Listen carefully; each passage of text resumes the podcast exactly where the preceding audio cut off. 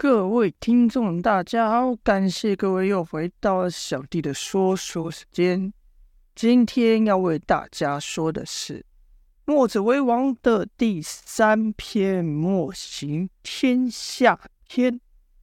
好了，前面说到了，这殷万清呐、带着赵月华、姚建勋要逃跑，逃离九黎的时候，来了一群乌鸦刺客，跑过通天桥时，杨无惧、南宫烈就发现殷万清跟胡野间不见了。那前面有说到，胡野间是被南宫烈给偷袭，跌入了万丈深渊的殷万清呢？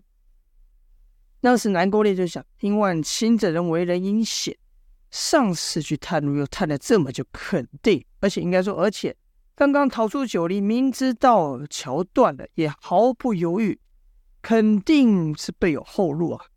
果然，殷万清确实知道另一条下山之路。像当初杨无惧一行人刚上九黎，要寻找如何通过这九黎的空中迷宫时呢，殷万清和胡野间不是分别去探路吗？相较于胡野间，殷万清这种恶心的身法，能像蛇一样盘曲在这个石桥下面前进，要跟踪一个人是轻而易举，所以他轻轻松松的就跟着一个要。等于说要交接的一个寨兵，走过了这空中石阵，来到了九黎寨上。但是他就想，上九黎的寨绝对不是只有通天桥一路而已，否则这通天桥被毁，那九黎的人岂非要活活困死在上面吗？所以他就在那边寻找其他上下九黎的道路。还真让他找到了。正在他绕着九黎外围的山壁寻找是否有其他的，等于说下山之路的时候呢，这刚好听到一个声音说道：“嘿，你说那个王姑娘卖的东西怎么越来越贵呢？”耶，另外还有一人回道：“还不是他看你看上他了，所以卖你比较贵吗？”而刚才说话之人说。哎，我真是心疼她。你想，一个女孩子家这顾着生活，实在是太累了。这声音是从下方垂直的山壁传下来，而且两人说话都带了特殊的口音，说话间也不时穿插着山话、土话。殷万清大概就听出他们的意思。两人声音是渐由远而近，然后呢，殷万清怕被人发现嘛，赶忙用他那恶心的这个。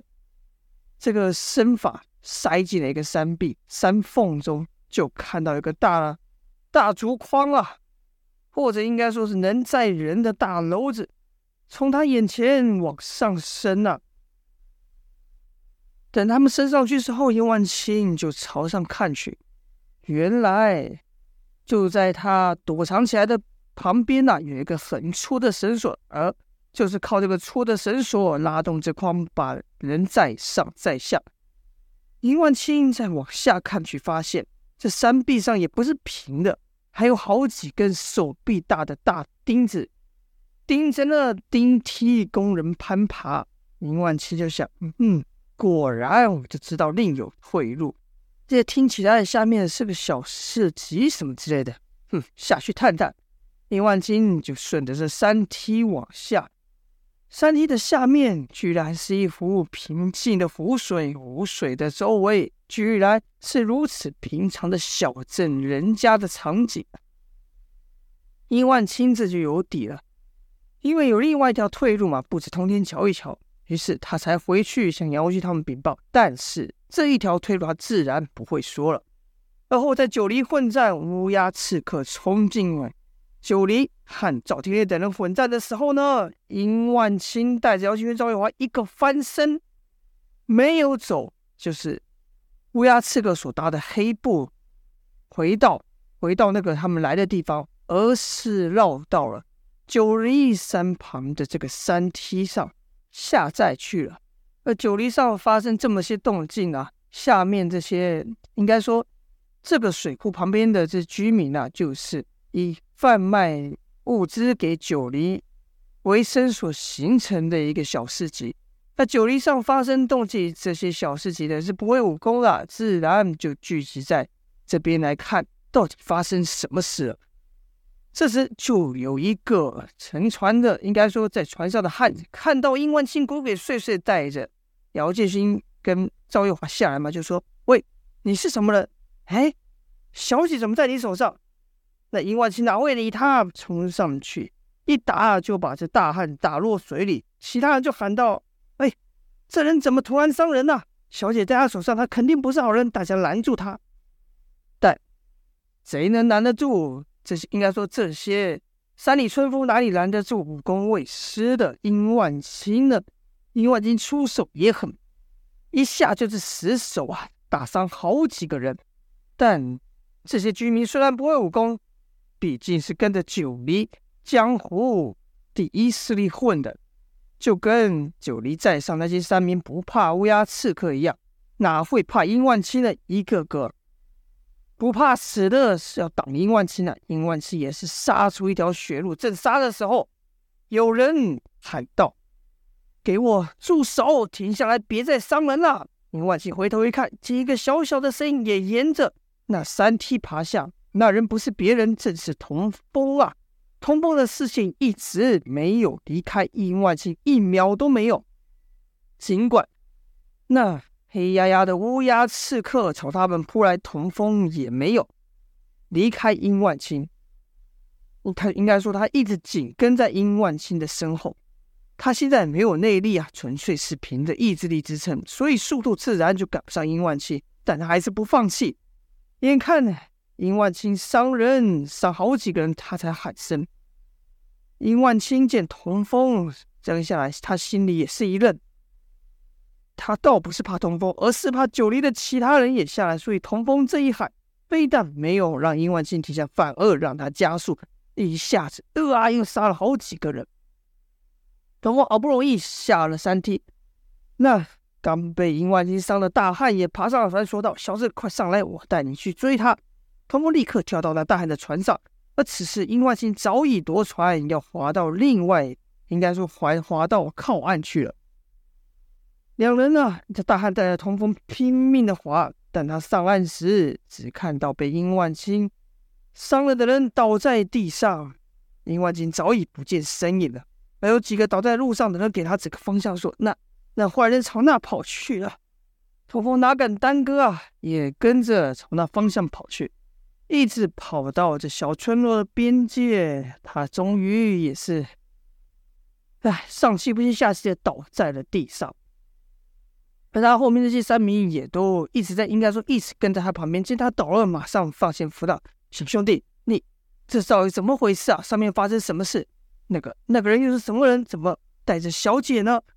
童梦这才解释了，说上面发生了战争，九黎的寨主赵天烈正在跟敌方混战，这些山民就紧张了，纷纷说想要上前去帮寨主，但是童风说。不行啊！那些人都会武功了，就像刚才那个恶人一样，你们上去只怕会徒增伤亡而已。刚才在童风来，那汉子说：“那怎么办？那那不然也不能让那恶人带着小姐走啊！看你现在好像也没有力气的样子，我带你去追吧。”童风还想：“不行啊！你要是追上了，也只是死路一条。”但那大汉坚持啊，而且童风现在没有力气拒绝人家，就被那大汉扶着跑。村落外是一大片的丘陵地，两人是马不停蹄，也不是马不停蹄，是完全不敢歇息，一直走到深夜，走到那大汉也没了力气，才停下休息啊。而童风对这九黎寨附近的这个地理环境都不熟啊，就问大汉，而且眼前又看不到殷万青，所以就问大汉说道：“大叔，你觉得他们会往哪去呢？”这。我师兄和月华都被他们都被那坏人给架走，必须追上他。那大汉想了想，这可真不好说啊！你看，这左右都是丘陵地，没有草地可供那那个坏人藏身。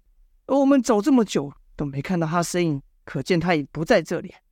过了这丘陵后是一个大道，呃，离我们这最近的城镇也有好几里地啊。我想他总不可能就这样带着。带着小姐跟另外一个少年就这样走嘛，这样太显眼。我要是他，肯定会想办法混进城镇。之后再想办法掩盖自己的身、身踪迹。童风听一听也觉得有理，问了方向之后，等那大汉睡着时，童风就悄悄起了身，自行走了，因为他知道。可不能让大汉遇到这殷万，跟着他遇到殷万青啊，否则只是害了他而已。往前走没多久，果然遇到那大汉所说的大道。那童风也就这样顺着大道，用步行的方式，直接艰苦的走到了城镇。到了城镇后，天色已亮了。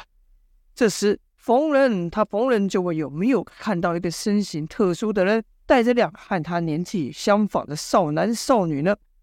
有人热心跟他说：“有啊，有啊，来，是不是这里？”就带着他走到一个客栈前，果然看到三个人，但所谓身形奇特，两个和他年纪相仿的少男少女，但是不是殷万青呐？那人只是少了一条腿而已。而后又绕了几次，童风都一无所获，茫茫然的愣在原地，心想。这下怎么办？我要去哪里寻找那臭蛇的踪迹，带回救回月华跟师兄了。正在童风茫然不知下一步该如何走的时候呢，有一队人马为首一人，胖乎乎的，像是个什么商贾大商贾啊。他们一边走边说：“是吗？我才刚从陇城过来啊，但……”我可没见到你说的那美人呐！鹏鹏一听到陇城，突然一拍额头，想起了什么，说：“对呀，我怎么把师傅给忘了？我应该去找师傅才对。”说也是，这岛上来这一件事赶一件事，我都还没能回去找师傅呢。现在连师兄都被那臭蛇给掳走了，此刻我只能寻求师傅帮忙了。想当初我和师兄两人一起下山，现在却只剩我一人回去啊！童风心中有些失落，但总算有了方向。他就想上前去询问刚才说话之人如何去陇城呢？那时，这陇应该说这商人带的人呢，已经找到一个客栈，好酒好肉的坐着吃喝聊天的人。童风就凑上去问道：“大叔，敢问你是从陇城来的吗？”我想。问怎么？我该怎么去陇城？那人听到后说道：“小伙子，我倒是可以跟你说去陇城的方向，但你要怎么去呢？”通风说：“我我走着去啊，我走过去。”大叔，那大叔说：“别闹了，这可远的了，而且路远还不打紧，途中说不定还有匪人。我看你身上虽没什么值钱的东西，但是还是得小心呐。你要知道，现在啊。”这世道不太平啊！别说你一个人走在路上危险，就是十几个彪形大汉都不见得安全呐、啊。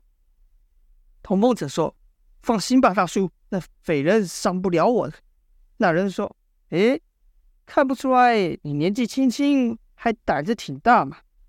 你要么是过于天真，要就是个傻子。你看爷身上这伤口没有？”说话时，那人卷起袖子，就看他。手上五根手指只剩下三个，而且手上还有好长的一道伤啊！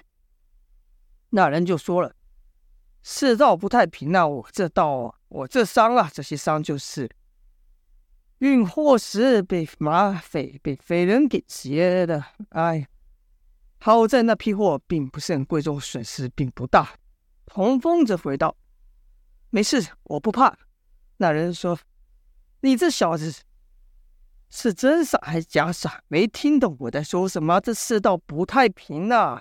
你这小子一人上路，肯定只有死而已。但我是为你好，才跟你说这么多。脚长在你身上，你想送死，我也拦不住。